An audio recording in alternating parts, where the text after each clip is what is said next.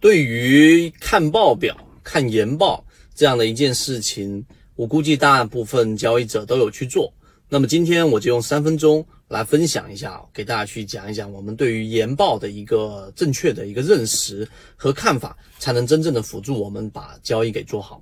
首先，我们先说第一点。就是我们中有中国巴菲特之称的人段永平曾经说过，他从来都不看研报，从来都不看报表去了解一家公司。如果他一定要去看的话呢，他会找专业的人士去看，看完之后给他个结论就行了，然后他自己去做一个评估。为什么这样子呢？因为对于啊这一个一个上市公司的了解，或者对一家公司的了解，如果单纯去从研报或者说从这个报表数据上面去看的话，以前有一个很戏谑的说法，就相当于是你想去观察一头猪，把这头猪呢，把它在背上去绑上了一根竹竿，然后把这个猪丢到水井里面去扑腾啊，那你就不需要。扒着这个水井去看着这一头猪在里面到底是上下左右前后的扑腾，你可以远远的敲着一个二郎腿，喝着一杯饮料，看着那个竹竿左右晃动，然后你去了解这一只猪到底是往前了还是往后了，还是往左了还是往右了。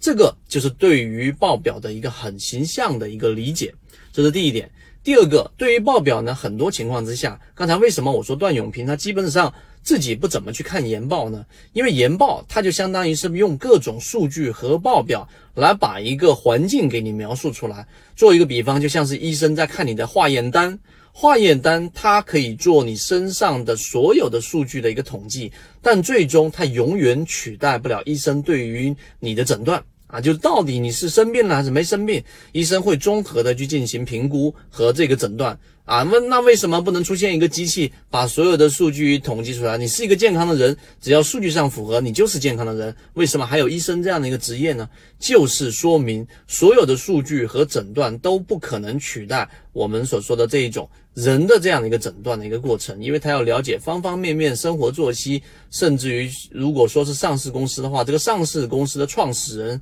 他的经历、他的状态和他们的产品线等等一系列的。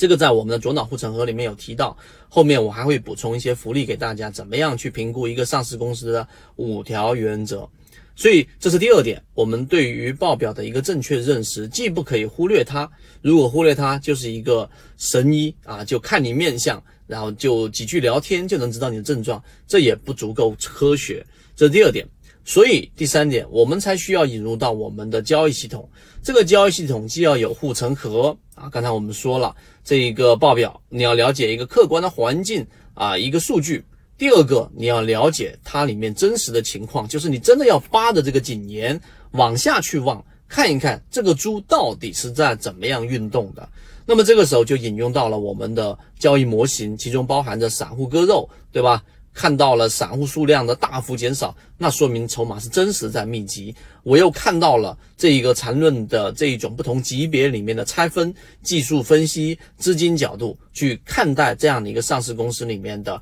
真实的每一刻的一个动向。然后我们又看到了资金，就是短期的净流入资金，去判断到底我这个在呃中长期的判断，短期内是否有资金来进行支持。所以研报的作用。听我讲完这三分钟，我想你应该就会很清晰的认识到，既不可以迷信，也不可以完全不去看它。所以，二零一八年我给自己定下来看完的五千份研报已经实现了。那我们做的左脑护城河和我们的圈子里面的荣誉 VIP 和五六七计划给大家做的这个方法精选的自选股票池，也就是通过这样的筛选流程下来的。所以在昨天的五二零的。